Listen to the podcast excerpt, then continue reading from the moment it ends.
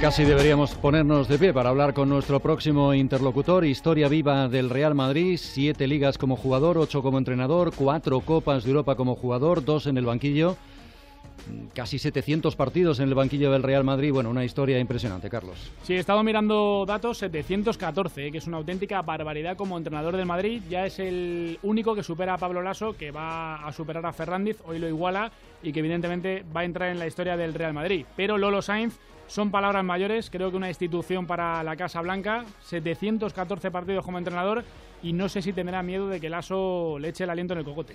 Lolo, buenas tardes. Hola, buenas tardes. Bueno, Pablo Lasso está ahí cerca ya, ¿eh? Un poquito lejos, pero pisándote los talones. No, no, está, hombre, está. Y, si sigue con la teoría que está, pues supongo que eh, el año que viene, pues a lo mejor ya más superado, no lo sé, porque como, como la competición hoy día es una competición de locos y hay tantísimos partidos, pues es mucho más fácil que lógicamente sume, sume en su favor, ¿no? en los tiempos que corren, séptima temporada de un entrenador, es una cosa impresionante. Sí, sí, sí. Yo, yo creo que eh, sobre esto hay muchas cuestiones, ¿no? Porque la gente muchas veces dice, no, es que un entrenador no debe estar más de tres años. Nah, yo creo que no, yo creo que es todo lo contrario. Yo creo que eh, lo que da estabilidad a un equipo es el entrenador.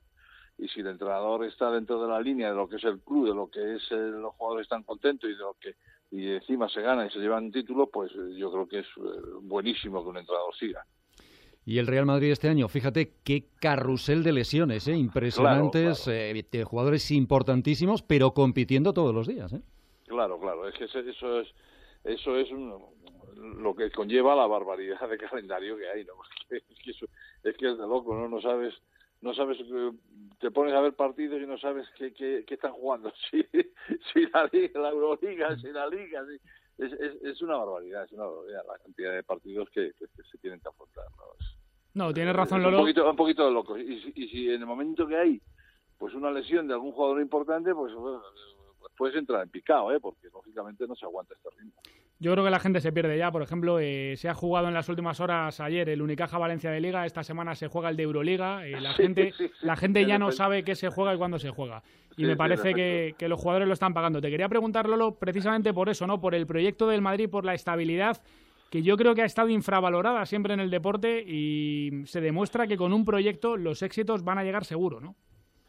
Hombre, está claro, está claro. Y como he dicho, si, si realmente hay un, si, si comulga muy bien sobre todo el entrenador con la entidad en el sentido de respetar lo que es la filosofía del club que en este caso pues eh, Pablo lo está haciendo y, y, los jugadores están contentos y los jugadores están se ven que realmente pertenecen a una casa con, con organización pues yo creo que la estabilidad eh, llega con, consigo sola, ¿no? Y, esa estabilidad pues se consigue exactamente con, con que con que el entrenador pues pueda estar mucho tiempo dirigiendo siempre y cuando, insisto, haya una perfecta compenetración entre todos los eh, estamentos del club, ¿no? Lolo, has visto a muchos jugadores y has tenido eh, a muchos jugadores.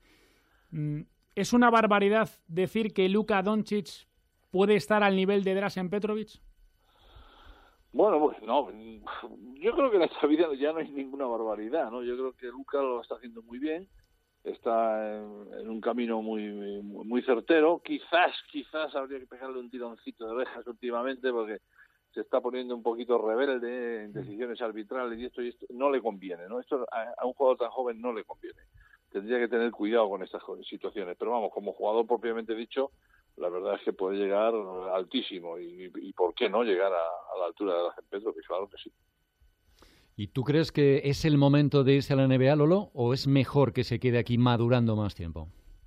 Yo siempre, yo siempre he defendido que los jugadores, lógicamente, que están en la cima y que quieren ir a la NBA, pues no, no hay que atarlos y hay que dejarlos ir, porque entonces eh, vas a perder un jugador. O sea, el jugador no va a rendir lo mismo, va a estar un poco enfadado, va a estar y, también defiendo que el jugador no se debe precipitar, no se debe precipitar porque porque la NBA es es, es, otra cosa, es otra manera de vivir la, el baloncesto, es, otra manera de enfocar lo que es lo que es el compañerismo, lo que es un equipo de grupo. Yo yo creo que en la NBA pues los equipos que, que sí, no, me cabe la menor duda que serán equipos y que habrá compañerismo, pero no están no están tan tan fuertes eh, ubicados como aquí en, Europa, ¿no?